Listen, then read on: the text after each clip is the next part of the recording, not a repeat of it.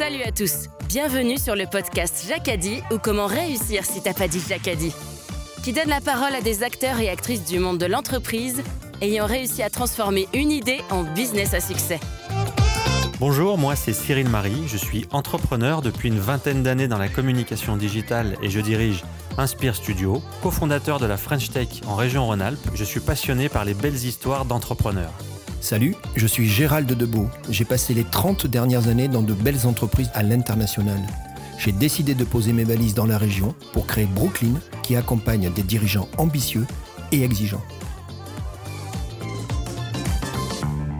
Cyril et Gérald, à travers leur passion pour le monde de l'entreprise, ont créé les podcasts Jacadi pour vous partager des histoires d'aventurières et d'aventuriers inspirants de l'entrepreneuriat. Positif, pragmatique et surtout persuasif.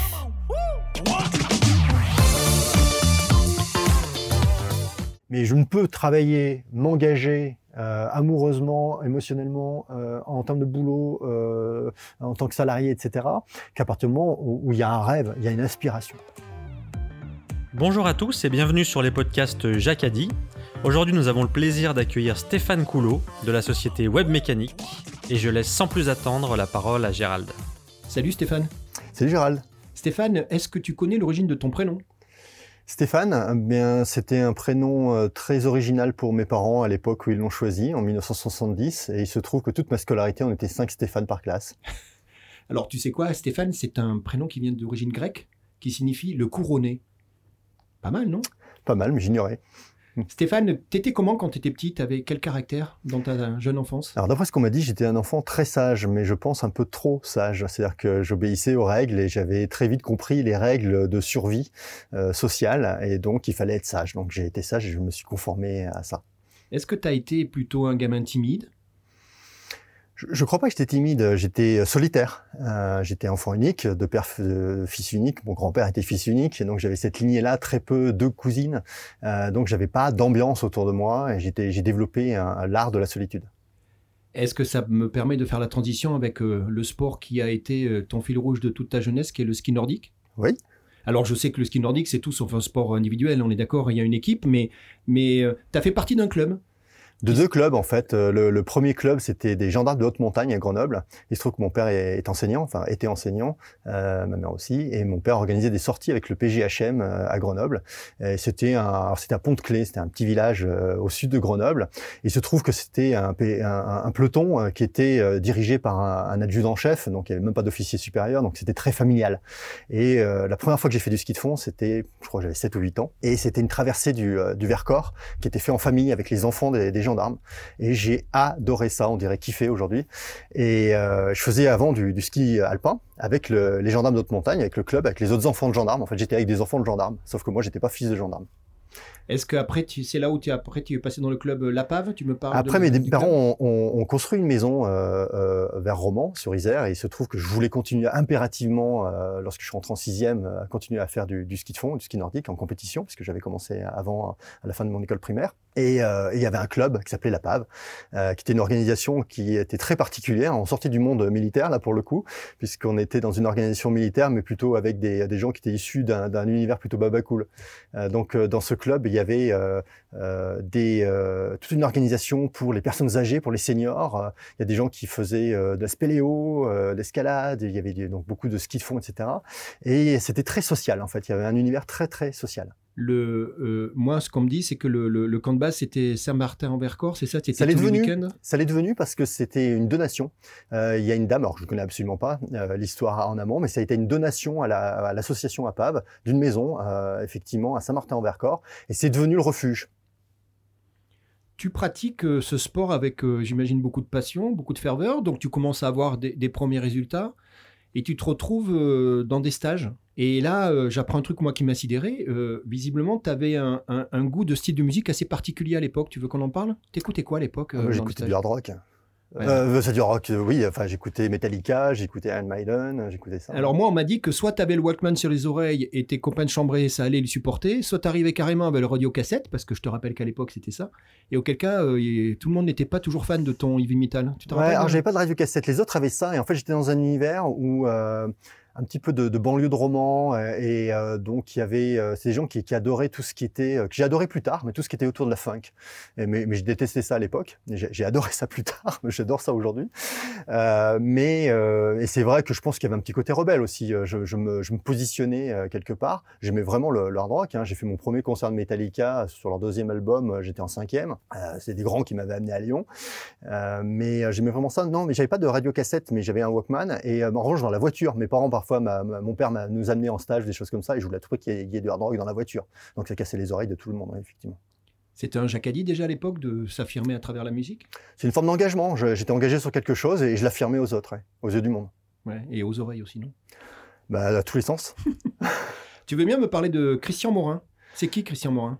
Christian Morin, c'est un gourou. Euh, c'est un vrai gourou, c'est quelqu'un qui, qui, a été euh, très haut niveau dans l'athlétisme et qui a, toujours un très, qui a toujours eu un très haut niveau d'exigence euh, dans tout.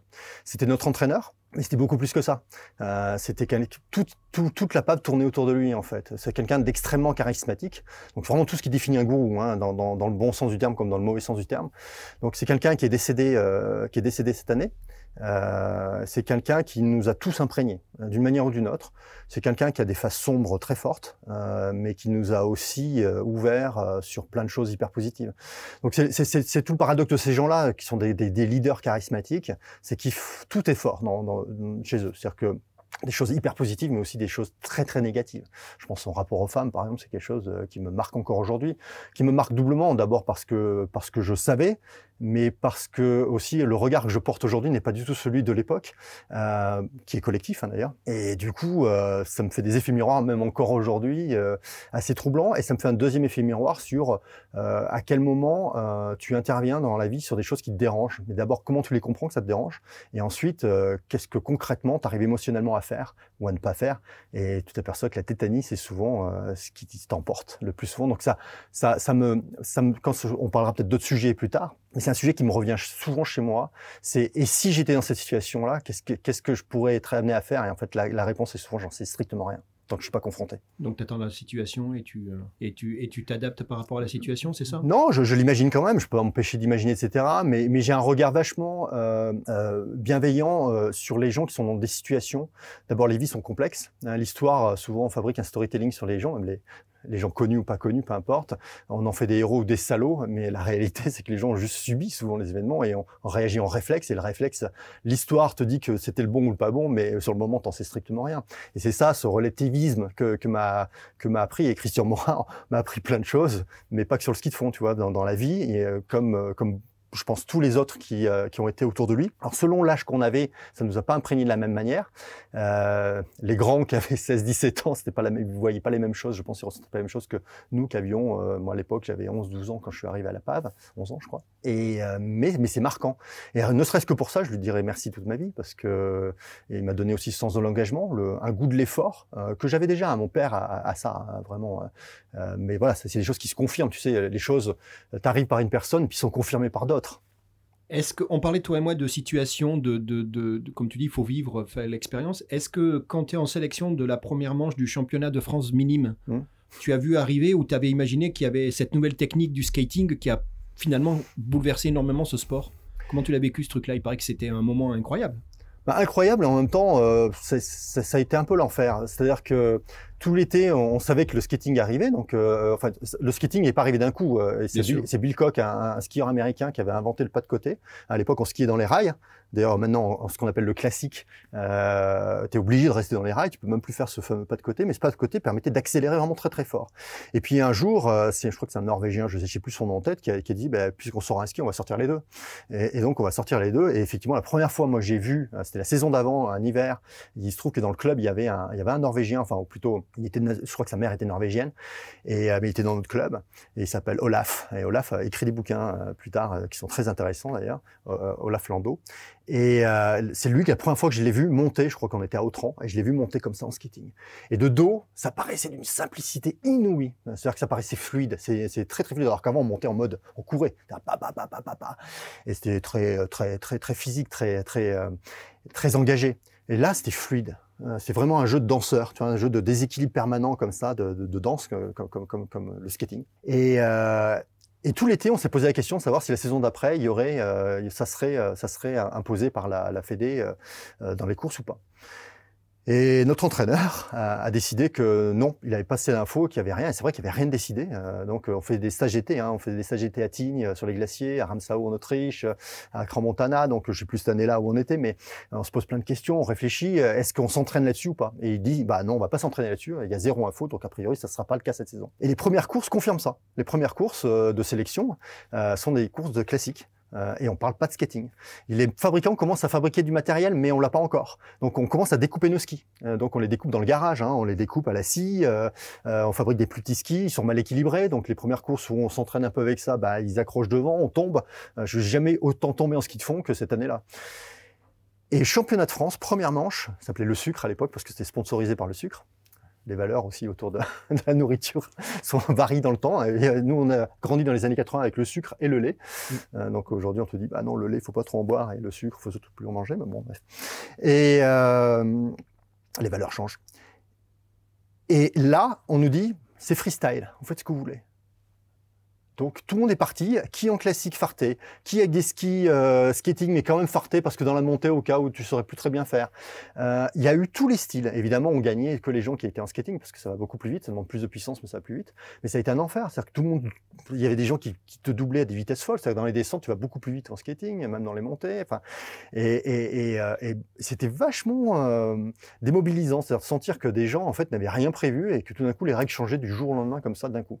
C'est très démobilisant. Je pense moi, j'aime beaucoup cette histoire. Je vais te dire pourquoi. Parce que si on revient deux secondes dans le monde de l'entreprise, on a, tu, connais toute la philosophie autour du game changer. C'est-à-dire qu'à un moment, il faut être capable d'accepter que les règles puissent changer, hein, qu'elles soient légales, législatives ou, entrepreneuriales, finalement, dans, ton business à toi. Et en fait, moi, j'ai l'impression que déjà jeune, finalement, tu te retrouves dans cette situation que tu expliques très bien, où en fait il y a un game changing, c'est presque le Fosbury du saut, euh, du saut en hauteur, on est d'accord, hein, ça a changé les donnes et aujourd'hui on le voit. Et en fait, tu dis toi-même, je pense que ça, a dû développer chez toi cette adaptabilité en disant ok, ben, les règles changent, ben, tu l'as dit tout à l'heure, je m'adapte. J'ai jamais repensé, alors donc je je, peux pas te répondre euh, probablement, euh, mais tu sais que la règle a changé la veille au soir la veille au soir. C'est-à-dire que même au moment où on, quel ski on prend, on ne le sait pas la veille au soir. Et donc chacun individuellement, et notre entraîneur nous a laissé du libre choix, nous a dit bah, faites ce que vous voulez, chacun euh, décide ce qu'il veut faire. Euh, t'as minima, t'as quoi? T'as 12 ans, 13 ans euh, Et puis en plus, t'as l'habitude d'avoir un gourou avec toi qui t'explique ce qu'il faut faire, comment il faut le faire, ton bras, comment tu le tends. Enfin, t'es filmé tout l'été pour savoir si t'as le bon geste, etc. T'as des briefs derrière. Donc quand on te dit tu fais ce que tu veux et c'est toi qui choisis, t'es un peu désarçonné quand même. Euh, je crois que c'est la première fois où j'ai dû prendre une décision par moi-même. C'est ce à quoi je faisais allusion, ouais, je pense. Mais euh, c'est pas, ça m'a pas marqué tant que ça en fait. Moi, ce qui m'a plus marqué, c'est que je suis tombé malade juste derrière, euh, une grippe ou un rhume, enfin peu importe, un truc classique l'hiver. Euh, c'était une course juste derrière et et où euh, je me souviens c'était à, à Méodre dans le Vercors toujours on parlait de on partait de Saint-Martin. Et c'est une course où il faisait euh, cette année-là il faisait moins il avait fait un froid polaire il faisait moins 40 degrés je crois le, matin à 5 heures. Et euh, la course a été annulée finalement parce que au moment des départs il faisait toujours moins 20 et ça c'est un truc une expérience assez incroyable c'est-à-dire que tu pars sur tes skis pour les tester tester tes farts etc et tu n'arrives pas à respirer. C'est-à-dire que tu fais 100 mètres tu fais et tu n'arrives pas à respirer. Donc, euh, et je suis tombé malade. Donc, j'ai attrapé euh, la crève à ce moment-là. Je me souviens, ma mère s'était réfugiée dans un couloir d'immeuble pour se réchauffer près d'un radiateur dans une école, je crois. Donc, la course a été annulée. J'ai chopé et je suis tombé malade. Et c'est une année où je m'étais entraîné, mais vraiment super fort. Moi, je m'entraînais tous les jours. Hein. Tous les matins, je courais euh, avant d'aller à l'école. Euh, le mercredi, euh, j'allais au stade avec le club. Tous les week-ends, j'étais avec le club. Et je m'entraînais des fois, j'allais faire de la muscu à 12-13 ans chez mon entraîneur. Et il habitait, il était à l'EDF, il travaillait à l'EDF. Il avait une petite maison près de la, rivière. Et il avait fait des bandes muscu, tu vois, complètement artisanat. Il avait développé ça avec de la fonte, des trucs. Et je faisais ça, quoi. J'étais tout seul. Hein. J'y allais, je, je prenais pas rendez-vous. Rentrer quand on voulait chez lui. Enfin, engagement total d'ailleurs du côté de, Christian Morin.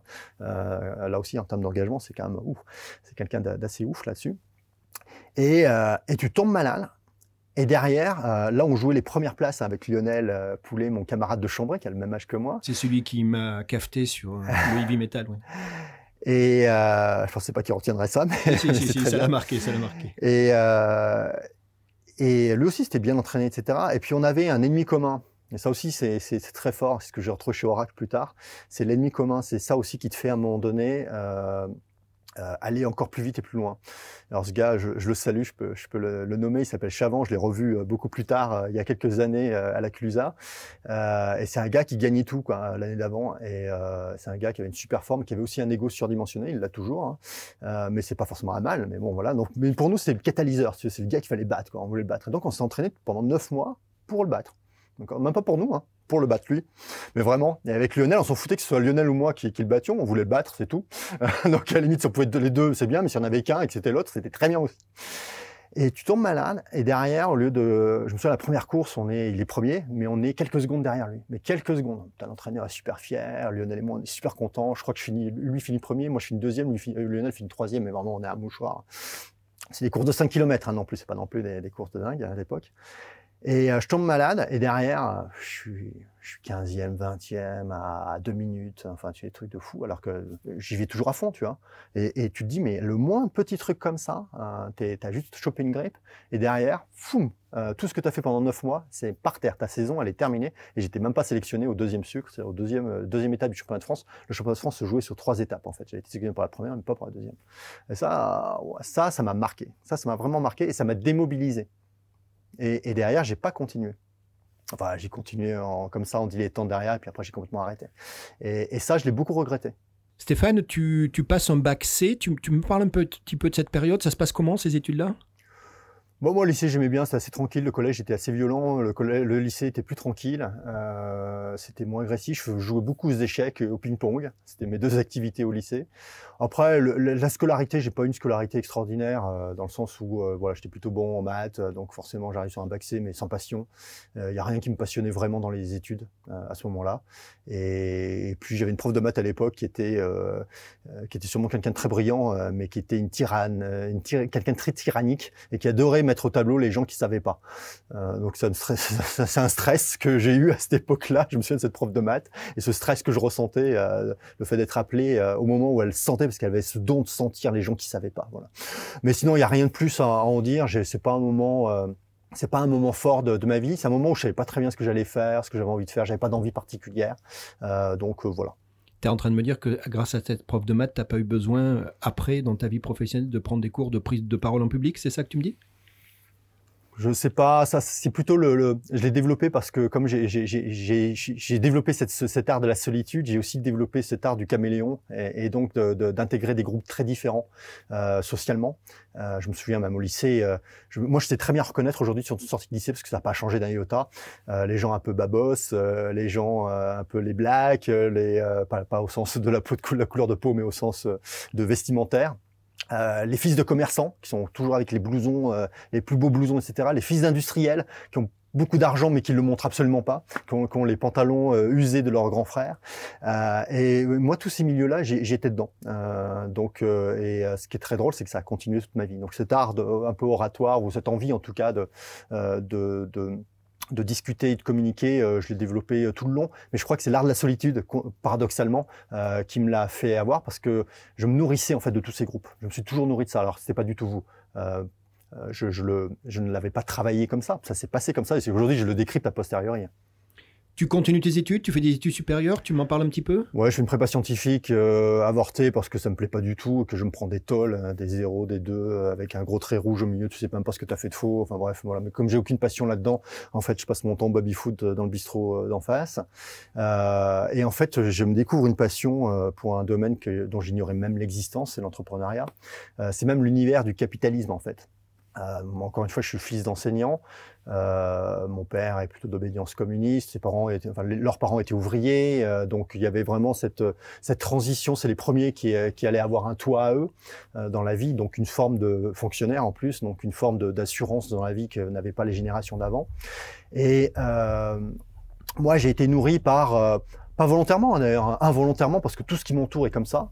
Euh, tu pousses tes études le plus loin possible, tu as un bon job, euh, t'économises et tu auras une maison à toi. C'est à peu près ça. Donc la vision capitalistique qu'aurait pu avoir un, enfant de commerçant, par exemple, à la même époque, sans forcément être plus riche, hein, mais juste cette vision de, euh, du fonds de commerce, euh, cette vision vraiment d'une somme d'argent qui permet de, de, qui produit des intérêts, qui produit des dividendes, etc., mais totalement, euh, c'était même pas un concept, c'était quelque chose qui était totalement étranger. Et là, J'ai, euh, alors c'est aussi une grande époque où je découvre les religions euh, et je m'intéresse aux religions. C'est-à-dire que je me dis mais les religions font partie de nos vies et je n'en connais strictement rien parce que mes parents ne m'en parlent juste jamais. Donc, euh, et dans mon univers, encore une fois, au-delà de mes parents, hein, même à l'école, c'est un sujet qui est complètement absent, Mhm. mais absent, c'est-à-dire que c'est quelque chose, ça a disparu. C'est c'est comme l'économie. Il y a deux sujets qui sont complètement, qui n'existent pas au, au primaire, à l'école, au collège, et, et un petit peu au lycée avec un petit peu d'économie. Euh, mais l'économie et les religions, c'est un truc, ça n'existe pas. C'est même pas on te, on t'en parle pour te les critiquer ou t'apporter un. Tu ne peux pas avoir d'avis critique parce que tu ne le connais pas. Donc si t'as pas le milieu familial qui te l'apporte, ce qui était mon cas, ni l'économie, ni à la religion, c'est le cas. Et à ce moment-là, moi, donc en prépa, je, euh, mais à la fac aussi, parce que donc j'ai j'ai plein de réseaux. Je m'intéresse à la fois à la politique et à la fois aux religions. Et je me fais embarquer à chaque fois que j'ai un copain qui est euh, orthodoxe, juif, euh, musulman, etc. Je me fais embarquer dans, dans son culte en disant bien attention, je, je suis pas là pour, euh, je, je vais pas devenir ni musulman ni machin, mais ça m'intéresse. Est-ce que tu acceptes que je sois là presque en observateur? Je serai un observateur actif, hein, je vais participer, etc. Mais voilà. Et j'ai appris d'abord une chose euh, essentielle pour moi, c'est que toutes les religions monothéistes sont exactement les mêmes, disent exactement les mêmes choses au même moment, les rites sont quasiment les mêmes, euh, et c'est des messages d'amour. En fait, c'est une observation théologique, en fait, avec un peu de oui, alors je recul. l'ai pas conscientisé comme ça. Pour moi, c'était comprendre un truc qui m'entourait, mais euh, je sentais bien que c'était présent. Euh, les autres enfants avaient cette culture, moi je l'avais pas, et donc ça m'empêchait de dialoguer tout simplement. Ça m'empêchait même d'exister. Donc je suis pas devenu plus. euh, je suis, je suis ni athée, je suis ni agnostique, j'en sais rien, je sais pas ce que je suis, mais je crois à l'univers. Mais, mais en revanche, ça m'a nourri et enrichi énormément. Donc ce moment-là aussi, je rencontre dans un rite orthodoxe un entrepreneur qui à l'époque a une trentaine d'années, a déjà divorcé deux fois, a quatre enfants, je crois que même peut-être même euh, d'origine grecque, et euh, qui euh, fait, euh, a une entreprise où il fait des, euh, des bâtiments industriels clés en main avec le financement. Et à l'époque, il monte trois hôtels. Il se trouve qu'à l'époque, je fais de la politique et euh, je suis engagé au RPR à Grenoble. Euh, et donc, c'est Monsieur Carignon euh, qui, euh, est le maire à l'époque, euh, qu'on voit souvent. Euh, et euh, je suis dans le- les jeunes RPR. Et euh, donc, je fais les campagnes de Jacques Chirac, du collage dans les rues. Euh, et euh, j'ai un camarade, euh, on disait un compagnon hein, là, qui, euh, qui lui est fils de euh, d'industriel dans le Nord, dans le tissage, euh, fils également de, de, de, de médecin. Et tous les étés, il vend du linge de table, linge de maison euh, de l'entreprise familiale euh, à des médecins euh, collègues de ses, parents euh, dans le sud, vers Nice, etc. Et euh, je ne sais pas pourquoi, comment, euh, mais je les mets en relation. Euh, en pensant, je me dis, euh, ben, mon, copain grec, euh, lui, il, euh, euh, monte des hôtels clés en main en ce moment-là. Je crois que c'était à Bucarest, il y en avait un au Sénégal. Et je lui pose la question, mais le linge de table, linge de maison, ça représente quoi dans un hôtel, dans tout, avec le financement et tout? Ça représentait même pas 1%, enfin, c'est 0, quelque chose. Dis, ah, j'ai un copain, machin, est-ce qu'on pourrait pas euh, placer ce linge de table, linge de maison? Il dit, bon, ouais, pourquoi pas, es le mec très commerçant. genre.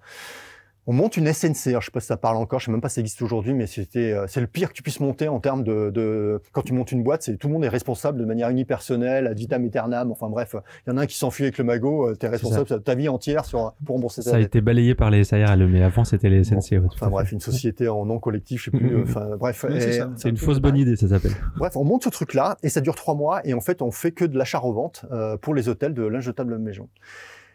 On gagne, euh, je sais plus combien. Je sais qu'individuellement, moi, c'était 200 000 francs, pas CFA mais francs français, pas suisse non plus. Et c'était le salaire de mes deux parents pendant un an. Et là, la claque, quoi. La claque. Bon, d'abord, ça c'est bien fini.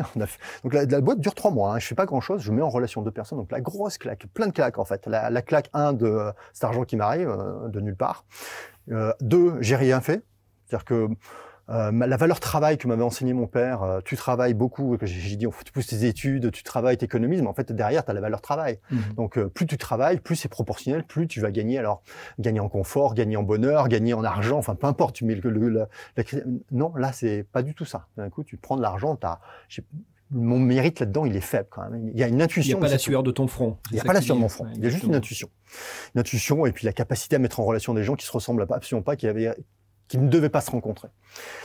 Et, euh, et puis la claque, ça marche, quoi. Euh, donc tu peux réussir des trucs en plus. Euh, J'étais toujours, moi, sur mon échec du ski de fond. Hein. Euh, je l'ai pas dit, mais je voulais... Enfin bref, j'ai des décisions que j'ai pas prises à cette époque-là et que je regrette. J'ai toujours regretté, je regrette toujours d'ailleurs. C'est un de mes rares regrets. J'aime pas les regrets, mais j'en ai un. C'est de pas être allé en, en collège, en Sport collège études, sport-études. Ouais. Mhm.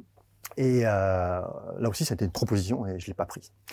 Et, et donc, euh, je me dis, mais j'adore ça en fait, j'adore faire ça. Je découvre ce que j'adore faire. Je déteste les maths, la physique, la chimie, euh, je déteste les études, mais en revanche, j'adore rencontrer des gens, j'adore les mettre en relation, et j'adore cette notion de l'argent. Pas, moi, j'ai pas de gros besoins, j'en ai jamais eu et j'en ai rien à faire en fait. Euh, mais comme je dis toujours, c'est le sang dans le corps, c'est-à-dire que tu as besoin d'avoir du sang pour vivre. Tu n'as pas besoin d'en avoir trop, parce que trop, tu meurs aussi, mais euh, suffisamment. Et, en revanche, tu peux mourir en bonne santé si t'en manques. C'est-à-dire que je, je, si je me scie les veines là devant toi, ben, alors que je suis plutôt en bonne santé, je pense que tous mes organes seront très utiles à d'autres. Mais en revanche, euh, voilà, donc ça s'appelle mourir en bonne santé. Et donc l'argent, c'est ça, il en faut. Euh, ça fluidifie la relation, ça permet de faire des choses, euh, mais ça permet de faire des choses. Ça permet de faire d'autres choses. Et donc ça, ça a été la grosse claque. Et donc derrière, je me dis, bon, allez, t'arrêtes les études scientifiques, t'arrêtes les conneries, euh, tu vas, qu'est-ce qui te permettrait d'apprendre à, à mieux comprendre les autres dans cet univers? C'est-à-dire qu'en gros, bah, il faut comprendre du marketing, euh, du droit, euh, enfin plein de choses complètement euh, qui n'ont rien à voir les unes avec les autres mais qui sont autour de l'entrepreneuriat. Comment je discute avec un avocat, un comptable, un financier, etc. Et en fait, je découvre tout d'un coup les suites de co. Pourtant, c'était pas loin, hein, les prépas HEC, elles étaient juste à côté. Et en fait, je, je, je, connaissais même pas. Je ne connaissais même pas. Donc là, je découvre le système des concours en cours de route. Euh, je me dis bon bah ok, c'est quoi qui est le moins loin, euh, qui coûte le moins cher? Parce que les écoles ça coûtait cher. Enfin tout d'un coup, j'étais dans des études. Moi, j'étais parti des études scientifiques qui coûtaient rien euh, à des études, des études en école de commerce qui coûtaient qui coûtaient un bras. Bon, ça tombait bien, j'avais de l'argent. Mais mais bon, comme du coup, j'ai fait un mix. Grenoble, c'était vraiment trop cher à l'époque. C'était, je sais pas, 39 000 euros, je crois, plus l'ordinateur qui coûtait une blinde. T'es es en train de nous dire que c'est des gants de toilette qui t'ont payé tes études, en fait. c'est l'âge de table, l'âge de maison. Ouais, c'est des draps, des rideaux, des choses comme ça. Excellent. Et puis, euh, et puis, bah, du coup, voilà, Chambéry, c'était très bien. Euh, j'étais major du concours, mais en, en, en, en parallèle, mais c'était pas un gros concours hein, pour Chambéry, c'était une petite école à, à l'époque, et euh, donc ça s'appelle l'INSEC maintenant. Et j'ai été ravi, c'est exactement ce que j'ai eu. J'ai, là, pour le coup, j'ai pris une excellente décision. J'ai trouvé exactement les études qui me permettent pas d'être un spécialiste, ou plutôt d'être un spécialiste en rien, mais d'être un généraliste et d'être capable, d'être en capacité à dialoguer et à discuter avec des professionnels sur chacun de ces univers. C'est exactement ce que j'y ai trouvé. Et c'est la première fois que je me suis senti parfaitement à ma place, au bon endroit. Euh, c'est-à-dire que je, je, je savais pourquoi j'étais venu, j'ai trouvé ce que je voulais, euh, alors que tous les autres trouvaient que c'était pas assez poussé, c'était pas assez ci, pas assez ça. Moi, c'était exactement ce que je voulais, quelque chose de un peu superficiel en tout. Et, j'ai monté une deuxième boîte euh, quand j'étais en Subdeco. Et donc là, on est pile poil dans le, dans le, dans le concept du Jacadi, tu es d'accord là? Euh, ouais, le, le business, le, la mise en relation, c'est ça mon Jacadi, c'est la curiosité aussi. Et c'est ce qui va suivre euh, après ouais. toute ta vie professionnelle. Exactement. Avant de passer sur ta vie professionnelle, on parle un petit peu, parce que moi ça m'a interpellé, ta, ta partie, euh, l'école militaire de Saint-Cyr, c'est quoi? C'est l'armée au sens qu'on avait à l'époque, les, les, les, les, un an que tu as souhaité continuer, c'est ça? Tu trouves Ouais, c'est 10 mois, j'ai transformé en 24 mois en cours de route. Euh, moi, j'ai pas un amour de l'armée. D'abord, c'est comme la religion et, l'économie. Euh, c'est un sujet absolument non-sujet. Mais alors, c'était pire qu'un non-sujet parce qu'autant c'était pas anticlérical chez moi, euh, mais autant l'armée, c'était vraiment un truc. Tu vois, euh, euh c'était quand même des méchants. Hein, c'était pas des gentils. Bien que les gendarmes de haute montagne, qui sont des militaires. Tu vois, donc euh, moi, j'avais une image quand même très très forte, mais via le, PGHM finalement de, l'armée. Non, moi, ce qui me plaisait, c'était euh, et, ce qui m'a. Moi, j'avais des gros problèmes d'oreille, donc normalement, j'aurais même très facilement pu éviter euh, de faire l'armée. En plus, à l'époque où on savait pas trop si ça allait pas être. Euh, en 95, hein, donc Jacques Chirac commençait à parler, a été élu jeune, pré... enfin, jeune président, président en tout cas, et euh, et parlait déjà d'arrêter la conscription. Euh, mais moi, je voulais vraiment la faire parce que c'était de la curiosité. Euh, je voulais rentrer dans un univers, toujours ce, ce Jacadi, cette curiosité de, de, rentrer dans un univers que je ne connaissais pas, euh, qui était euh, totalement inconnu en termes de, de valeur, euh, dans lequel il y avait des choses extraordinaires qu'on pouvait faire, c'est-à-dire qu'il y avait du matos, tu pouvais gérer des hommes, enfin tu vois, tu étais des management. À 20-25 ans, on te donne des moyens de, de dingue, c'est-à-dire qu'on te fait une confiance a priori, et ça aussi c'est quelque chose qui me suit tout le temps, c'est la confiance a priori. Après, il faut la mériter, mais, euh, mais tu as une confiance a priori. Et, euh, et, donc voilà. Donc euh, moi je m'étais inscrit pour plutôt aller euh, dans la cavalerie euh, à Saumur euh, initialement. Et puis il se trouve que je devais démonter ma boîte que j'avais montée en subdeco. Et donc j'ai pas pu rentrer en, en cours de d'année en mai 95. Et donc j'ai reporté à août. Et en fait à août il y avait plus de place à Saumur. Je sais plus comment ça s'est passé. Bref je suis rentré à Saint-Cyr, qui est en fait Bon, tu connais un peu, tu as des écoles d'application hein, quand tu es en EOR, euh, qui est la fin normalement de Saint-Cyr, ça dure trois ans quand tu es en engagé, euh, enfin tu es un professionnel. Et puis tu as euh, après une, école, une année d'école d'application comme Polytechnique, euh, donc euh, l'infanterie à Montpellier, euh, Saumur, la cavalerie, etc. Et quand tu es EOR, en fait tu rentres directement soit dans une école d'application, soit Saint-Cyr qui te permettra d'aller dans n'importe quel type de régiment derrière avec une formation généraliste.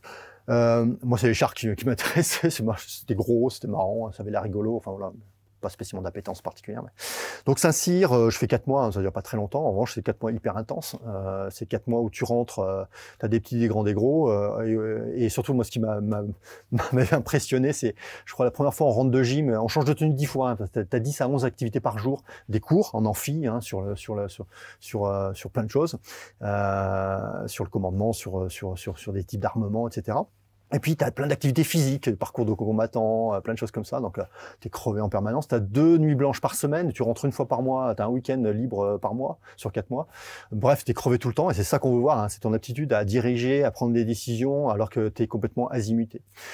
Et euh, moi, le truc qui m'a marqué, c'est une des premières fois, on sort du jogging, on est tous en survêtement, et notre capitaine euh, nous dit euh, dans une demi-heure, vous êtes tous rassemblés en bas, vous avez pris vos douches, vous êtes habillés, la tenue, je me souviens plus du nom de la tenue, mais il y a des noms de tenue pour tout. On dit, une demi-heure, c'est chaud on est 30, là, tac, tac, tac. évidemment, on arrive tous en retard, enfin, on n'y arrive pas, quoi. Et il nous dit, dans un mois, vous mettez 10 minutes pour faire ça on n'était pas arrivé en une demi-heure, il nous explique que ce sera 10 minutes. Quoi.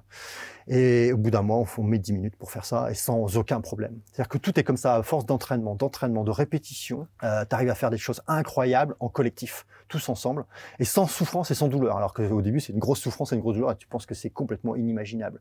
Et ça, c'est incroyable. Et le pire, c'est qu'au bout de 4 mois, quand on est tous arrivés en régiment et on, s'est revus parfois à quelques-uns, on s'est tous fait ce constat, c'est qu'en régiment, le niveau d'exigence était vachement plus bas. Ce qui fait que le, ça a été un choc parce que quand on est arrivé en régiment, on avait l'impression que c'était euh, bah, la fête du slip, comme on dit à l'armée. C'est-à-dire que, bah, en fait, tout est vachement plus cool. Euh, et toi, tu arrives là-bas, tu es hyper rigide, en fait. Tu as une exigence pour les autres qui est euh, supérieure. Donc, ils te voient arriver. En général, les, sous-officiers te voient arriver. Ils disent, bon, mon lieutenant, c'est un jeune lieutenant, il arrive. Ils savent exactement que tu as été formaté comme ça. Et ils te détendent. Leur travail, c'est un travail de détente. Donc, ils te détendent, voilà. Et, euh, et, je pense que là où il faut arriver aussi, c'est avec une grosse humilité parce qu'en fait, tu, tu sais une chose, c'est que tu sais rien tu travailles avec des gens qui sont sous tes ordres, qui ont, eux, fait des OPEX. À l'époque, c'était euh, les Balkans surtout, mais il y avait aussi le Rwanda. Donc ces gens-là étaient revenus de ces, univers-là, qui sont pas des univers sympas, sympas. Hein, c'est pas le monde des bisounours. Euh, et euh, t'en parles pas trop d'ailleurs au début. Hein, t'en parles que si tu leur poses des questions, et encore, ils y vont mollo, ils, ils, te, ils te reniflent vachement avant.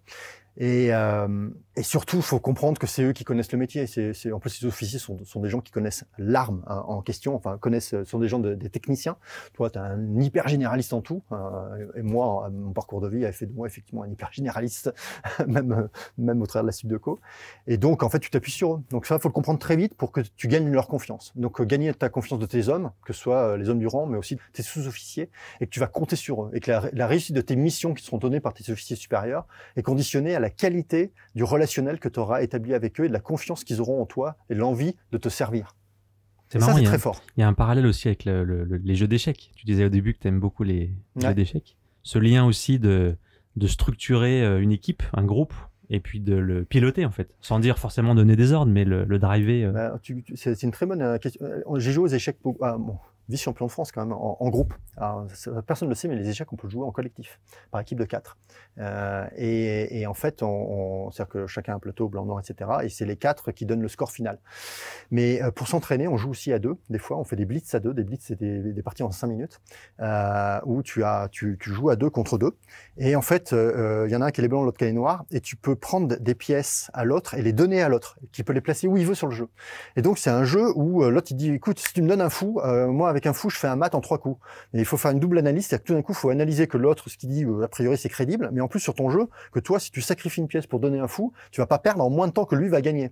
Alors c'est un truc de dingue, euh, c'est passionnant, tu fais plein d'erreurs tout le temps, mais ça t'apprend aussi euh, la, capacité de décision, d'exécution super rapide, mais aussi t'en remettre à l'autre, à la confiance en l'autre. C'est qu'à un moment donné, et à l'armée on t'apprend ça, on t'apprend que tu euh, délègues euh, des actions, mais tu délègues pas la responsabilité. Et moi je l'ai vécu parce que j'étais dans les parachutistes, dans le train parachutiste. Donc le train c'est tout ce qui est logistique. Et donc on parachutait des, euh, des colis, des chars MX-10, des, des Jeep P4, mais aussi des, des Milan, etc. Par, par, par la porte arrière et les portes de côté de l'avion. Et euh, j'avais une qualif que j'ai eue en cours de route de chef d'avion, donc j'étais responsable de l'équipement des hommes, euh, de leur équipement. C'est-à-dire qu'une fois qu'ils sortent de la, de, la soute de l'avion, euh, s'ils ont un problème, euh, le parachute s'ouvre pas parce qu'il y a une sangle qui est passée, euh, dans, une suspense qui est passée dans la sangle, bah c'est ta responsabilité parce qu'au sol tu l'as pas vu. Sauf que tu ne contrôles qu'un stick. Un stick c'est 10 hommes, tu en as 30, tu as 30 hommes, donc tu as 3 sticks, et les deux autres sticks c'est des sous-officiers qui les vérifient mais c'est comme toi qui en a la responsabilité. C'est-à-dire que si un homme euh, se tue ou se blesse euh, gravement euh, à cause d'un problème d'équipement, même si c'est le stick que tu n'as pas vérifié toi, c'est ta responsabilité. Ça, c'est vachement fort, parce que ça veut dire que tu as une confiance totale en tes hommes, tu as une délégation totale, mais tu gardes la responsabilité et tu l'assumes. Ce que ne font pas toujours nos, hommes politiques, des fois, parfois même une femme politique dont je me souviens au début des années 90 euh, sur euh, le sang contaminé, par exemple. Responsable mais pas coupable. Stéphane, on est dans, ta carrière professionnelle, on est dans les fins des années 90. Tu es account manager chez Oracle ça se passe comment toute cette période-là? Sacrée boîte quand même à l'époque. Ouais, puis c'était super. Je suis embauché à Paris. Le mois d'après, ils partent tous à Dublin euh, pour euh, pour faire du euh, réunir toutes les forces commerciales européennes en mode télésales. Et puis Oracle forme les gens vraiment pour devenir leurs futurs account managers, leurs futurs managers. Donc il y, a un, investissement qui est très très fort. Et puis c'est une boîte qui est très très forte parce que avec un, très fort charisme, encore un gourou, Larry Ellison, qui est fait partie des trois fondateurs, mais c'est le seul que tu retiens comme nom. Et pareil chaque année, c'est la guerre contre quelqu'un. Alors, euh, c'était la guerre contre euh, Microsoft, la guerre contre euh, Sybase, contre voilà. Et c'est des gens qui qui ont à l'époque on était 30 000. Il y a même une conférence où il expliquait qu'ils savaient même pas combien on était exactement parce qu'ils n'avaient pas de, de, logiciel de SIRH. Et et on avance comme ça. Et on avance en n'ayant pas le meilleur produit. C'est-à-dire que le meilleur produit à l'époque, c'est Ingress. Ingress euh, gagne tous les appels d'offres dans les grands groupes. Et Oracle rentre en indirect, rentre euh, parce que euh, quand tu choisis PeopleSoft sur les RH, quand tu choisis Sopra en finance, tu as l'Oracle dessous. Et au bout d'un moment, tu as Bibi euh, qui débarque dans un compte en disant bah, vous avez l'Oracle en runtime là, là, là, là, on une licence entreprise, puis une grâce, je vous le rachète, hein, c'est bon, vous le jetez. Et, et donc celui qui a gagné l'appel d'offre initial, en fait, se fait sortir par celui qui n'a pas été pris initialement. Et ça aussi, c'est quand même un truc de, de dingue. Donc Oracle, c'est une machine de guerre, c'est une école militaire aussi, hein, c'est une machine militaire, avec des objectifs super stricts des, un, un, contrôle euh, de l'activité de chacun, mais aussi un grand niveau de formation et un gros niveau de confiance euh, dans, les gens. On fait confiance encore une fois a priori sur, les profils. Et j'ai rencontré là-bas toutes sortes de profils. Au même poste, tu avais toutes sortes de profils. Donc ce qui prouve bien que ce qui était important, c'était pas tellement ce qu'avaient fait les gens, mais ce que les gens avaient envie de faire. Tu as quand même une particularité à l'époque. On parle d'un call center. Et, euh, et c'est incroyable quand je quand je connais Oracle et ce que tu viens de décrire, ça paraît improbable, mais, mais tu étais le seul mec à te balader pieds nus? Qu'est-ce que c'est cette histoire? J'ai toujours détesté mes chaussures, mais parce que je cours, euh, je cours aussi, je fais beaucoup de sport et, euh, et en fait, euh, puis je suis très kinesthésique. Donc moi, j'ai, je, je, je, je, touche, mais je touche avec mes mains, mais je touche avec mes pieds, je touche avec mon corps. Et puis peut-être le ski de fond, j'en sais rien. Enfin bref, oui, j'ai, un rapport au, au, sol qui est, qui est qui est important. Je déteste les chaussettes, les chaussures. Je ne porte pas de montre, je ne porte pas de bracelet, etc. Je déteste ce qui m'enferme aussi. donc la chaussure m'enferme. Donc tu étais le seul sur le plateau. J'ai pas regardé les autres, mais euh, j'imagine qu'on ne devait pas être nombreux. Je suis le seul aussi à dormir par terre, à faire la sieste par terre, parce que jusqu'à Web Mécanique, c'est-à-dire la société que j'ai créée, donc j'ai pu installer un endroit où on fasse la sieste, mais j'ai jamais connu avant d'endroit où on pouvait faire la sieste, et donc je dormais à même mon bureau, sous mon bureau, je dormais 10 minutes, un quart d'heure, et tous les autres me voyaient donné m'allonger. au début, ça les surprenait, puis après, ils s'attendaient à ce que je le fasse, donc du coup, ça devenait aussi un, un, truc un peu curieux pour les autres, mais qui devenait une habitude. Est-ce que tu sais que tu avais un surnom à cette époque-là? Bah, j'en ai eu plusieurs dans ma vie, mais celui de cette époque-là, je le... non, je me rappelle plus. Alors, le surnom, c'était l'engin. Ah, parce qu'en fait, tu avais un côté, euh, et, c'est très positif, Stéphane. Hein. c'était le moteur pas sexuel. Hein. Non, non, pas du mm. tout. Le moteur régulier, quoi qu'il arrive, ça tournait, ça avançait. Et, et, moi, c'est ce qu'on m'a dit de toi. On m'a dit, mais il était euh, réglé incroyablement. Et que le soyons en côte, et tu dis qu'il y avait des moments difficiles dans la compétition ou dans des moments plus faciles, tu étais, euh, t'avançais quoi, t'avançais, t'avançais. Bah, ça n'a pas été vraiment ce qu'ils font. Je le regrette. Euh, je l'ai pas fait, mais je pense que c'est la seule fois dans ma vie où je l'ai pas fait. Euh, j'ai pas, continué, j'ai lâché, j'ai abandonné. Mais sinon, j'abandonne pas. Mais, c'est aussi euh, parce que j'ai pas de peur. C'est-à-dire que c'est un, un, défaut, c'est un défaut technique. Euh, on n'a pas, on a, on m'a enlevé la fonction peur. Et je sais qu'à l'armée, on me disait un, para qui a, pas peur, c'est quelqu'un de dangereux. ce qui est vrai que c'est quelqu'un qui euh, n'analyse pas le risque en fait en amont. Et donc moi j'ai un problème, je suis obligé de m'entourer de gens qui analysent bien les risques parce que moi je sais pas le faire. Je suis pas un paranoïaque, je n'arrive pas à, voir euh, ce qui pourrait m'arriver de pire. Mais ce qui est un problème, hein, un problème parce que le, il faut prévoir ça aussi, il faut, le prévoir. Il faut prévoir des plans B. Et donc, c'est ce qui crée cet effet un peu. Euh, l'engin, c'est ça. C'est effectivement le type. Euh, tu dis, bah, tu, vas de A à B, ok, j'y vais, hein, pas de problème, j'emmène, euh, tac. Et, et j'ai pas de peur. Et c'est un avant-vente qui m'avait fait prendre conscience de ça chez Oracle. Et moi, je lui ai dit, mais c'est toi qui me fais gagner tous mes deals, enfin c'est toi qui me mets vachement en rendez-vous, etc. Tu me prépares tout, il me faisait les propales, enfin il faisait tout. Je dis mais euh, et il gagnait moins que moi parce qu'on gagne, euh, enfin le salaire c'est 50% fixe, 50% variable. Des sommes euh, quand tu as 25 ans, c'est comme des sommes assez, astronomiques que tu peux avoir avec des accélérateurs dans tous les sens. Enfin bref, tu peux faire des salaires assez dingues. Et euh, je dis mais pourquoi tu passes pas commercial? Tu as tout ce qu'il faut, tu sais parler, enfin tu sais le faire. En plus le gars était pas timide, enfin c'est pas introverti rien. Je dis, moi il y a un truc que je veux jamais faire tous les lundis matins, là, euh, avec les directeurs, etc., quand tu mets tes couilles sur le bio pour dire que tu vas faire tel chiffre, etc., ça, ce stress-là, je veux pas l'avoir dans ma vie. Et je m'étais même pas aperçu que c'était un problème, enfin, que c'était un stress. Donc, euh, c'est là, c'est l'autre qui te fait prendre conscience que tu fais un truc qui est une peur pour les autres, mais qui n'est pas pour toi. Tu te retrouves, on est au tout début des années 2000, tu es chez Odaiko, et ce que tu dis d'Odaiko, ce qu'il dit, c'est qu'à l'époque, il y avait vraiment une solution qui était vraiment précurseur sur tout ce qui était marketing automation. C'est ça, un peu, tu te retrouves à ce moment-là, dans, cette période-là? Ah, c'est une boîte qu'on a montée euh, avec euh, Slavian Karan Kredi, euh, qui était chez Oracle. Donc c'est un camarade que j'ai connu là-bas et que j'ai trouvé extrêmement brillant, qui a un storytelling de fou et, que j'adore. Et, on a monté cette boîte en partant du principe que dans le CRM à l'époque c'était Cybelle, c'est des systèmes très très de contrôle, contrôle d'activité des commerciaux, combien de rendez-vous, combien d'appels, etc.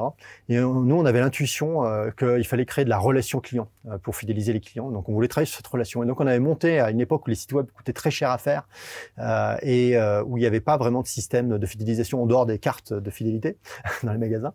Mais donc, créer un système qui permette, à partir de ce qu'on appellerait aujourd'hui une landing page, une page d'atterrissage, donc un mini-site très simple, faire un mini-scénario qui permet de coopter d'autres personnes. Et donc, on avait fait le lancement, par exemple, chez Renault, d'une voiture, je sais plus laquelle, pour amener des clients Renault à inviter d'autres gens en concession à essayer la voiture. Et avec un cadeau à la clé en fonction de différents niveaux, de, etc. Et donc, Odaiko n'a pas très bien marché parce qu'il n'y a pas de marché. Euh, donc tant qu'un Américain ou des Américains n'ont pas créé un acronyme euh, et créé un marché, en fait, c'est très dangereux d'aller dans le monde du logiciel, d'essayer d'innover quoi que ce soit, parce qu'en fait, ça coûte très cher. Le, le, le, go-to-market coûte extrêmement cher. Donc c'est mieux si des gros Américains qui eux sont des professionnels du, du, du go-to-market euh, l'ont fait avant, parce qu'au moins ils ont créé un marché. T'as plus qu'à trouver ta place au sein du marché. Sinon, tu passes ta vie à expliquer ce que ça fait. Et en fait, on, on a vendu effectivement à TBWA, à Publicis pour pour les comptes comme Renault, comme je me souviens La Poste, on a fait le lancement de l'email La Poste mais on n'a jamais réussi à faire des projets d'investissement d'entreprise. Ce qu'on fait aujourd'hui.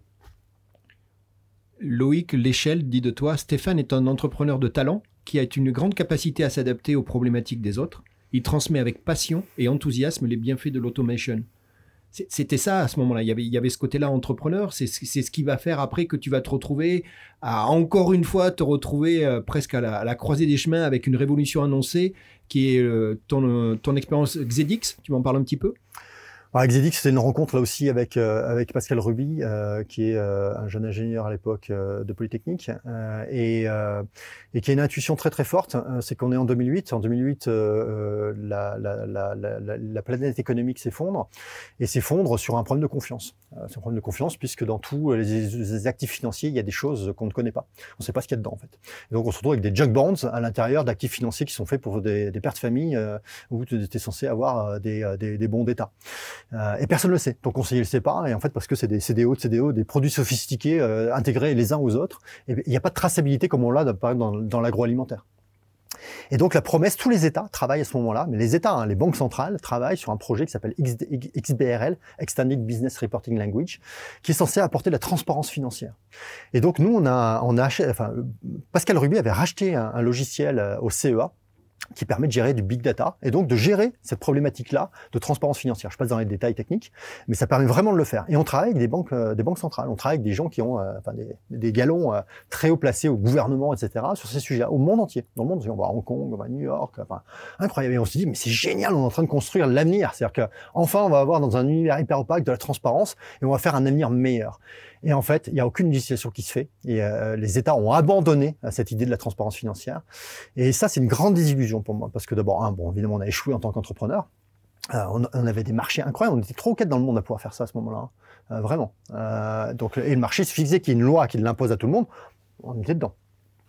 Bon, c'est un échec en tant qu'entrepreneur, mais ça, c'est une chose. Mais la désillusion, elle est, elle est, elle est, elle est, elle est en tant que citoyen. Euh, l'absence de, d'espoir et de croyance en nos hommes politiques pour légiférer sur un truc sur lequel ils ont mandaté des hauts fonctionnaires, donc ça a coûté une fortune.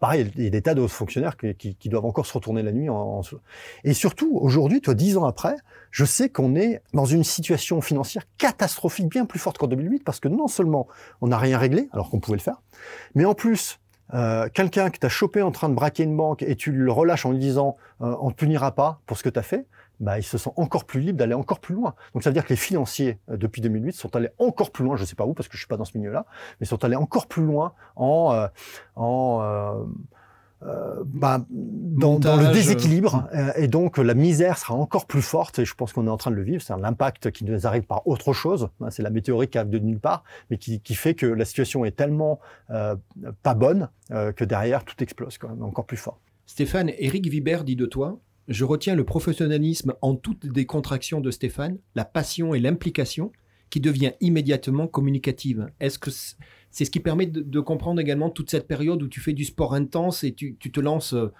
à fond, c'est qu'à le dire, dans l'ultra trail?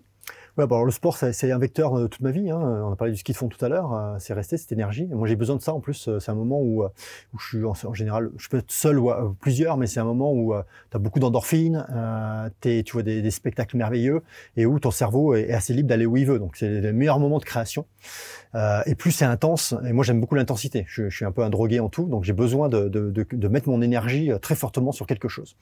Donc le sport dans, dans ma trentaine euh, bah, est revenu. Ah, j'avais l'armée, c'était cinq avant, où c'est très intense en termes de sport aussi. Euh, et euh, je courais parce que depuis tout petit, quand en ski de fond tu t'entraînes l'été, bah tu cours. En fait, tu cours avec des bâtons en montagne. En fait, ça s'appelle le trail maintenant. À l'époque, ça n'existait pas. Quand on était gamin, on courait sur route euh, quand on faisait des compétitions. Et, euh, et donc, euh, je me suis mis au trail au début des, marathons sur Chamonix où j'avais un appartement. Euh, et puis, j'ai rencontré un milieu sur lequel les gens allaient faisaient des courses beaucoup plus longues. Et à l'époque, j'ai découvert l'UTMB, le Tour du Mont Blanc, euh, sur deux journées. Et je me dis, je veux faire ça. Et donc, j'avais commencé par un 100 km à Millau, etc. Puis, je suis monté progressivement. Voilà. Et puis, je, je te la passe fait courte, mais il y avait toute une communauté autour de ça. Et euh, je me souviens d'un relais qui avait duré un an où tout le monde devait faire un, ultra, un bout d'ultra quelque part. On savait même pas où ça allait aller. C'était génial.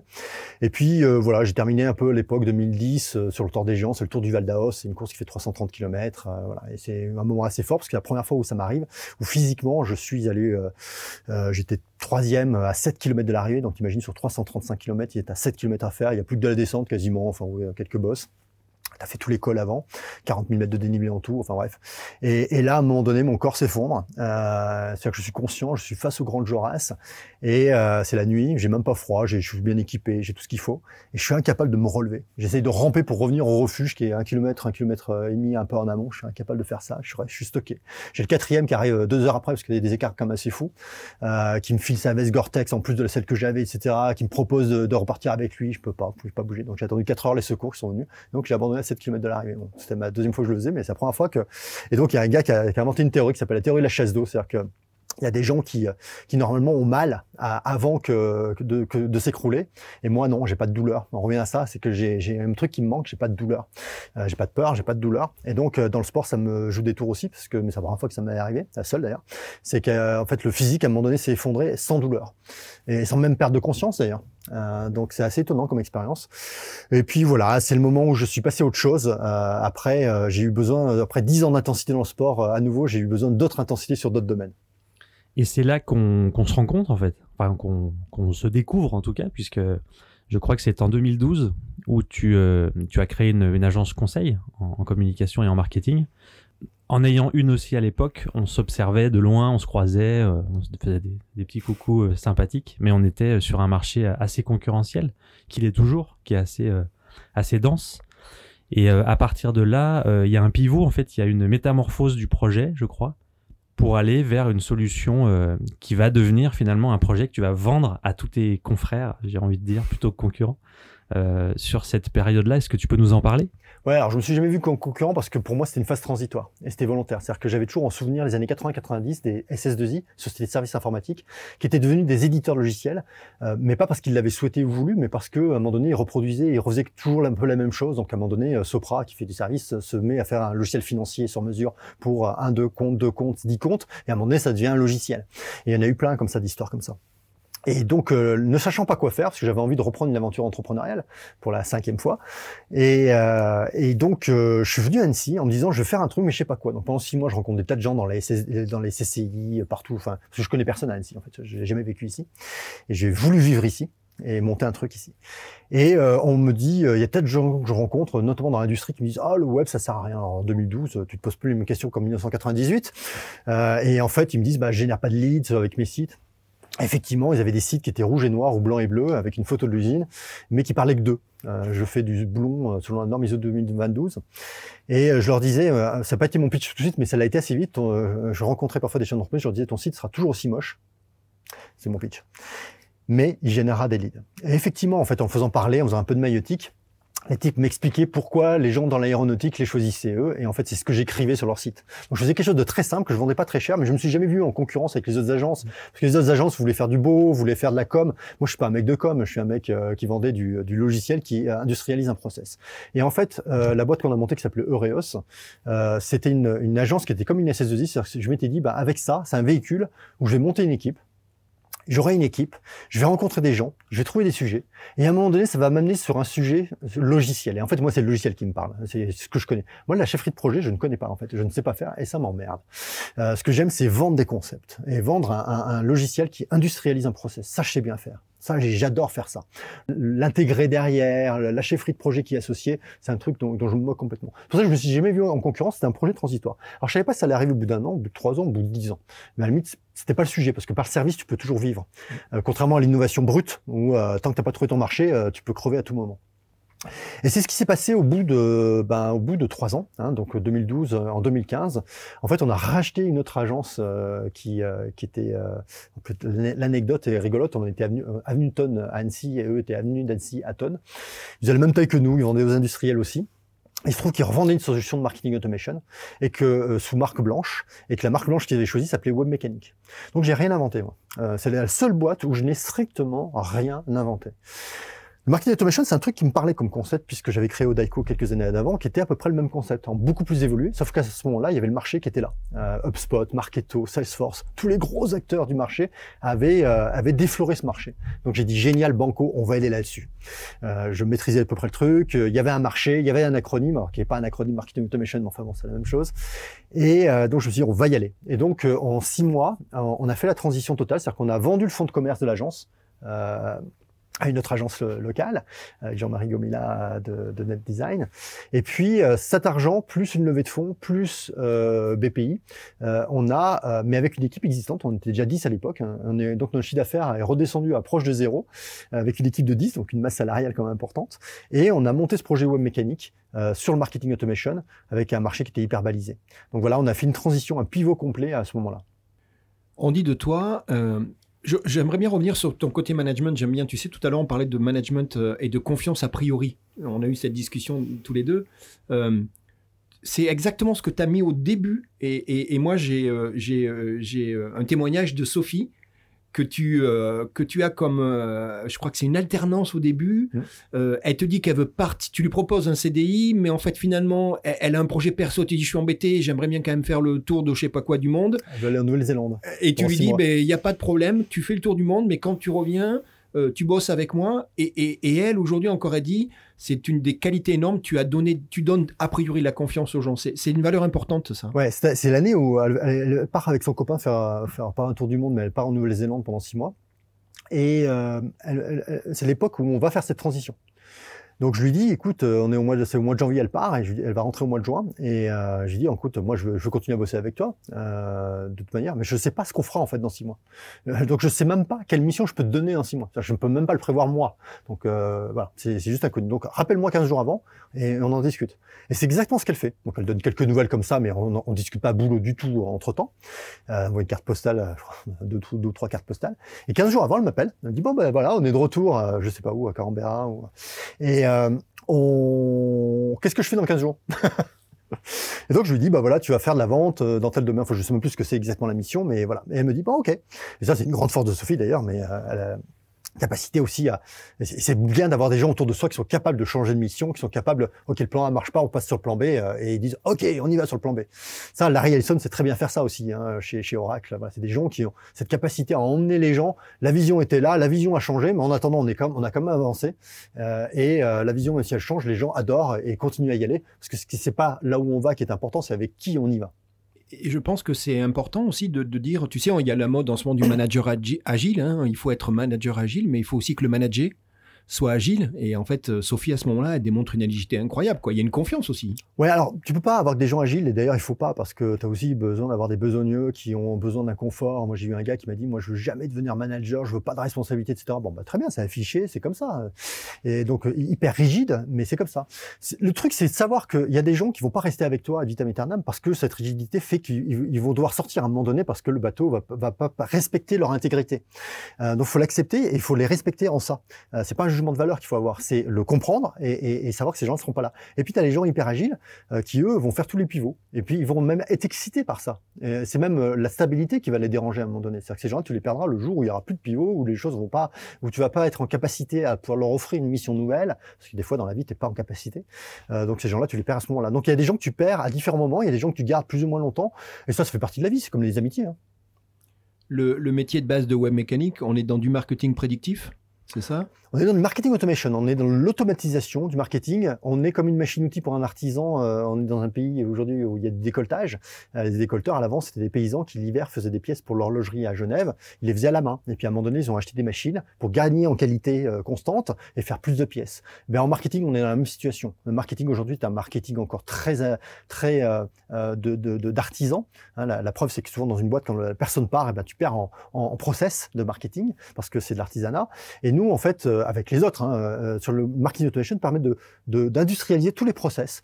Euh, aujourd'hui, quand tu télécharges, quand tu veux télécharger un livre blanc ou un document ou une vidéo, tu t'attends pas à ce qu'il y ait quelqu'un qui te l'envoie. Il y a une époque, c'était le cas. Hein, quand tu voulais une documentation, tu appelais l'entreprise ou sur le site, tu remplissais un formulaire et il y a quelqu'un qui prenait la brochure, la mettait au courrier et te l'envoyait ou t'envoyait un email avec cet attachement. Aujourd'hui, c'est complètement automatisé ce process-là. Eh bien, ça va très très loin comme ça. Les invitations à un webinaire, toutes les relances post-webinaire etc. Toutes ces choses-là sont totalement automatisées et ça a un effet qui se coule très intéressant, c'est que ça permet aux gens de faire vraiment leur métier.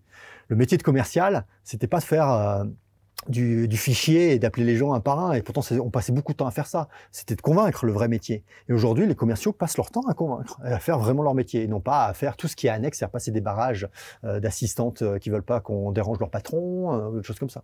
Stéphane, aujourd'hui, ce que je comprends, c'est qu'un des défis dont on parlait, c'est justement d'utiliser cette manne des données, d'avoir cette capacité pour pouvoir justement euh, donner de l'analyse et, te donner des directions euh, sur les étapes euh, ultérieures de l'engagement en général. Je, pense que c'est ça aujourd'hui qui, euh, pour toi, est un critère important. Oui, il y, a une boîte qui s'appelle KXEN, qui au début, des années 2000 a travaillé sur l'univers du retail, des grands magasins, sur les tickets de caisse. Et sur la base de travaux de mathématiciens russes, je ne me souviens plus du nom, ils ont été rachetés par SAP à la fin des années 2000, faisait du prédictif sur le ticket de caisse. C'est ce qui fait que pendant des années, on a eu des bons de réduction pour des produits complémentaires en fonction de ce qu'on avait acheté. Donc on est bien dans ce cas-là, c'est-à-dire qu'en fonction d'éléments comportementaux, qu'est-ce que je suis en train de faire, donc qu'est-ce que je suis en train d'acheter au supermarché, mais aussi en fonction de mon histoire, c'est-à-dire euh, quel âge j'ai, euh, quel, euh, quel niveau social, donc en fonction du supermarché dans lequel je suis, j'ai bien une géographie qui m'indique une appartenance quand même au niveau social, mais également mon âge, etc., fait que derrière, je vais avoir des bons de réduction sur tel ou tel produit. Et bien dans le marketing automation, aujourd'hui, tu peux faire exactement la même chose. Je donne un exemple dans l'immobilier. Dans l'immobilier, imaginons que je vende des appartements pour étudiants. Bien, tu as deux cas de figure. Tu as des gens euh, qui sont euh, des, euh, des investisseurs réguliers qui vont acheter des appartements étudiants pour le rendement. Et puis tu as des gens qui achètent pour leurs enfants. eh bien, le premier, tu vas pouvoir lui proposer régulièrement des, des nouveaux produits. le deuxième, une fois qu'il en a acheté un, a priori, c'est plus la peine de lui proposer. Donc il faut savoir scorer, c'est-à-dire l'appétence à passer à l'action, mais aussi il faut savoir déscorer. Et ça, c'est parfois dur humainement à faire sur des masses, en fait, sur des masses importantes. Et c'est là où l'intelligence artificielle va permettre d'analyser des éléments historiques euh, qui, qui, est la, la, la personne, euh, qui elle, elle est, euh, son histoire, hein, qu'est-ce qu'elle a acheté, quel âge elle a, est-ce qu'elle a des enfants, pas des enfants, etc. et son comportement, qu'est-ce qu'elle fait, qu'est-ce qu'elle regarde comme contenu, qu'est-ce qu'elle a téléchargé, qu'est-ce qu'elle a regardé comme vidéo, par, quel est son sujet d'intérêt aujourd'hui. Et sujet d'intérêt, il peut être Euh, c'est ce qu'on fait dans les services secrets. Hein. On regarde aujourd'hui, on analyse les data de tout le monde, hein. on écoute tout le monde et tout, euh, et euh, en fait, on regarde ce qui diverge. À un moment donné, ce qu'on appelle le, le, le, life pattern. Le life pattern, hein, euh, c'est ce qui fait que la différence entre le moment où le drone va lâcher un missile ou pas sur quelqu'un qui a dévié de son de son de son de son parcours habituel. Tous les jours, tu vas au boulot. On fait tous la même chose tous les jours quasiment. on n'a pas forcément conscience, mais en fait, on a des life patterns super normés. Et un jour, on dévie. Donc, on dévie parfois pour des bonnes raisons. Hein. J'ai crevé, bah forcément, je suis pas à l'heure au bureau. mais mais si, euh, surtout que je dévie et que je vais à tel endroit et qu'à cet endroit-là, il y a euh, un ensemble de gens qui se réunissent et que euh, ainsi de suite, bah, à un moment donné, je décide de tirer un missile. Donc, le marketing automation, c'est un peu la même chose, à part qu'un missile, au lieu d'un missile létal, on va envoyer une offre promotionnelle, on va envoyer une invitation à passer à l'action sur quelque chose. Et on parle d'engagement progressif. Hein, c'est comme en boîte de nuit. Ça, c'est pour les plus anciens d'entre nous. C'était avant, avant Tinder et compagnie. en boîte de nuit, tu as le premier engagement, c'est l'eye contact. D'accord Déjà, tu en boîte de nuit, hein, donc tout le monde est là à peu près pour la même chose quand même. Euh, on n'est pas là pour apprendre la danse classique. Euh, donc, il y a l'eye contact. Et puis, l'eye contact, il y a le passage à l'action. Donc, suivant, c'est euh, tu veux boire un verre avec moi? Bon, oui, non, etc. bah, Peut-être un oui, très bien. mais si c'est un non, je vais requalifier. Ah bon, mais tu fais quoi dans la vie? C'est quoi tes passions? Ah bah, je fais, j'aime beaucoup danser. Ah bon, bah, il y a un rock, tu veux venir avec moi? Là, j'ai un oui. Bon, voilà, j'ai réussi sur le premier, j'ai échoué sur le premier passage à l'action, j'ai réussi sur le deuxième. L'intelligence artificielle va analyser ça en temps réel euh, de manière à proposer le meilleur scénario, le meilleur passage à l'action. Il y a des gens qui ont besoin de plus de temps. Euh, il y a des gens que ça agresse de proposer un verre tout de suite après l'eye contact. Il y a des gens qui vont avoir besoin de 10 minutes. Il y a des gens qui vont se lasser si dans les 10 minutes t'es pas venu les voir pour leur proposer de danser un rock avec eux. Ben ça, c'est pas facile à analyser quand tu as des dizaines de milliers ou des centaines de milliers ou des millions de gens à gérer dans ton business. Donc l'intelligence artificielle va beaucoup nous aider là-dessus. Donc là, on passe euh, sur les podcasts Jacadi au coup de gueule, au célèbre coup de gueule. Et euh, je laisse Gérald euh, introduire euh, le teasing de cette étape. Stéphane, le moment est important. Tu, l'as compris, chez Jacadi, il faut en passer par là. C'est parfois douloureux, c'est parfois pénible, mais je te propose et je t'invite à venir. Moi, j'ai une question à te poser. On m'a missionné aujourd'hui de te poser une question, et c'est très important. Il faut que tu expliques, une fois pour toutes, ce que veut dire le mot chatouille. Qu'est-ce que tu voulais dire pendant toute une période de ta vie où tu, visiblement, c'était le mot que tu disais plusieurs fois par jour. Explique-nous ce que veut dire chatouille. je m'attendais vraiment pas à ça. Ça remonte vraiment à très très loin. Euh, qui est c'est quelque chose qui est, euh, un petit côté un peu vulgaire, mais euh, c'est c'est euh, quelque chose qui est qui est excitant. Euh, c'est quelque chose qui a, de la gueule, qui pète, euh, qui, euh, qui motive, sur lequel tu vas t'engager. donc c'est ça peut être un projet, mais ça peut être un projet très court terme comme un projet très long terme, peu importe. Mais c'est ce que j'ai retrouvé euh, effectivement euh, dans le ski. Euh, aller battre Chavant, c'était vachement chatouille. aller chez Oracle, aller aller battre Ingress qui gagnait tous les appels d'offres, mais les mais les, les battre à, posteriori en faisant des winbacks, c'était super excitant. à, à l'armée, aller aller monter à l'assaut euh, à un moment donné en sachant pas si l'autre section qui devait faire ta couverture était encore arrivée ou pas ou allait le faire c'était c'était super excitant. Ne pas savoir qui, qui, était dans cette maison et avec quel type d'armement euh, il y avait un côté très châteuil donc ce côté châteuil c'est le côté flamboyant euh, c'est le côté un peu si je devais avoir une image c'est quand tu pars au combat avec le drapeau euh, t'as même pas d'arme tu pars au drapeau et tu pars devant tous les autres avec ton sabre et ton drapeau. Bon a un côté vachement euh, voilà c'est très héroïque hein, c'est très, très, très fantasmé en plus. Moi j'ai l'impression que ce qui est châteuil ce qu'il a été un moment de ta vie, c'est de quitter Paris. Et donc, ce que j'ai compris, c'est que ce qui n'était pas Châteuil, finalement, ce qui pouvait euh, peut-être un peu euh, t'énerver, et on est peut-être dans le coup de gueule, c'était euh, plutôt Paris les Parisiens, avec tout le respect, le climat aussi, qui à un moment visiblement te pesait beaucoup, et puis surtout, surtout les gens négatifs. Ce que je comprends aujourd'hui, c'est que quand tu es entouré de gens négatifs, ou que ça avance pas, ou que ça veut pas et compagnie, ça c'est pas Châteuil.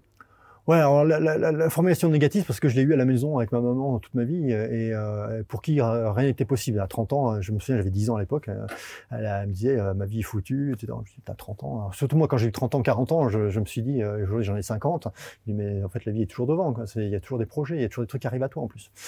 Non, Paris, je l'ai subi parce que, parce que quand on est revenu aux États-Unis avec moi et ma femme, elle pouvait pas exercer en tant qu'avocate à, Genève parce qu'il fallait reprendre toutes ses études de zéro, c'est une profession protégée, elle voulait, voulait pas être donc on est allé à Paris. Mais moi, je serais bien euh, resté dans, revenu dans les montagnes, en fait, tout simplement. Et donc, euh, le jour où on s'est séparés, en fait, j'ai décidé de, de, partir de Paris. Moi, j'ai rien contre les Parisiens, donc la plupart des Parisiens sont quand même des provinciaux. Euh, donc euh, non non. Mais la ville pour moi n'est pas agréable parce que euh, y a, ça manque d'espace vert une densité trop forte. Aujourd'hui je, je vis à Annecy c'est le pays des bisounours il y a un lac il y a des montagnes les gens sont gentils les voitures s'arrêtent pour passer laisser passer les piétons. Enfin bref la vie est belle. Je préfère cet univers là donc le côté pour moi ça c'est pas un rapport direct le côté château c'est vraiment le côté flamboyant en, en termes de projet d'excitation intellectuelle l'excitation intellectuelle je pouvais la trouver à Paris de la même manière c'est simplement que l'environnement dans lequel j'étais ne, me plaisait pas et je trouve que c'est important d'être euh, un esprit sain dans un corps sain. Et donc, si euh, le corps peut pas s'exprimer à un moment donné, euh, l'esprit aussi, à un moment donné, il, il s'atrophie. Comment tu gères les gens négatifs alors? C'est pas Châteuil, quelqu'un de négatif? Bah, D'abord, les, gens négatifs, ont, enfin, les gens qui ne te correspondent pas de manière générale, ils ont tendance à ne plus apparaître. Euh, ils finissent par disparaître. Ce qui est drôle, c'est que dans la vie, en fonction de, ta propre évolution, il y a des gens qui disparaissent, il y a des gens qui réapparaissent. Quand je dis des gens, c'est des profils, des, profils de, de, style. Donc il n'y a rien qui t'arrive par hasard, puisque que ce soit des rencontres amoureuses, des rencontres amicales, des rencontres business, ne t'arrive à toi finalement que des choses que tu demandes à l'univers. Il ne peut rien t'arriver si tu demandes rien à l'univers. Donc c'est pour ça que moi j'ai appris à toujours demander à l'univers. Dire à l'univers, c'est simplement ne pas avoir de secret et dire les choses que je veux. Moi je le dis à tout le monde. Quand je veux faire un truc, si je veux racheter une boîte, je dis à tout le monde, je recherche à racheter une boîte. Voilà. Je sais pas par où ça arrivera, mais quel univers va me l'amener quelque part. Si je le garde pour moi, bah, l'univers va, va rien m'amener puisque j'ai rien demandé. Donc il m'arrive très souvent de demander à l'univers euh, quelque chose, mais le demander explicitement. C'est un peu comme la lettre au Père Noël en fait. Même, même mécanisme. Alors c'est exactement, euh, sauf que je demande pas quelque chose de précis en fait. Je, je dis ce que je veux faire. Mm. Moi, je, moi Stéphane Coulot, je veux aller là. Moi Stéphane Coulot, euh, euh, ça me rappelle une élection présidentielle. Je, euh, je veux euh, manier l'anaphore euh, couramment. voilà. Et donc à un moment donné, on t'apprend à faire les choses. Les gens arrivent à dire ah tiens, moi je suis spécialiste en ça. Et, et ping, ce mec-là, c'est le mec que tu as demandé quoi. enfin, tu l'as pas demandé directement. Mais donc c'est une Père de Noël, c'est une lettre Père Noël, mais dans tes intentions. C'est ça. C'est une forme de de communication, d'expression sur ton développement et sur ce que tu as envie de faire. Et les choses arrivent puisque quelqu'un l'entend et te contacte.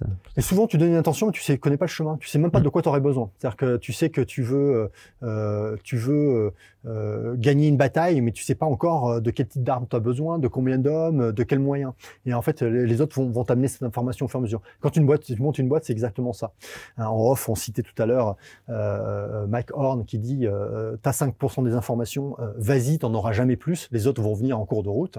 C'est très vrai. Alors c'est très vrai quand, comme Mike Horn, tu pars dans le Grand Nord ou dans la jungle, mais finalement, la vie, c'est une jungle permanente où tu as très peu d'informations. Donc si tu attends d'avoir plus d'informations, tu peux attendre toute ta vie en revanche, donner ton intention de je veux aller là, euh, j'y vais, euh, et ben à un moment donné, au fur et à mesure, euh, on va te dire bah, fais gaffe, là il y a beaucoup de serpents, voilà le moyen de les contourner. et ces gens-là, ça sert à rien de les contacter avant, ils vont arriver au moment où tu seras en situation. Stéphane, est-ce que tu veux qu'on passe à ton coup de gueule, celui que tu avais en tête?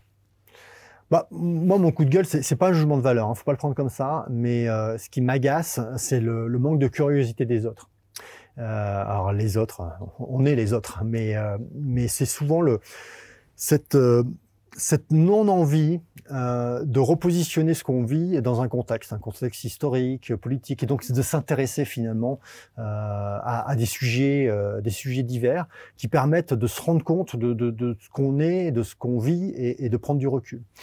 Donc moi, euh, c'est mon coup de gueule parce que quand j'en parle, en fait, c'est pas tellement que les gens s'y intéressent pas, c'est que quand moi je l'évoque ou que je donne des informations parce que j'ai cette information et j'ai pas, je suis pas exhaustif, J'apprends toujours et j'apprendrai jusqu'à la fin de mes jours, mais euh, je m'aperçois souvent le manque d'intérêt tout simplement. Et ça, pour moi, c'est euh, ça, me, ça, me, ça, me, ça me blesse, ça me blesse parce que j'ai l'impression qu'une société peut pas se construire si les gens sont pas curieux. Euh, et encore une fois, les gens, c'est nous. Euh, donc, je dois manquer aussi moi-même de curiosité par endroit sur certains sujets, c'est évident. Euh, je pourrais avoir ce propre coup de gueule sur moi-même sur d'autres univers, mais moi, par exemple, c'est la politique, c'est la société, c'est le vivre ensemble, c'est euh, c'est les aspects militaires, les enjeux de, de ressources.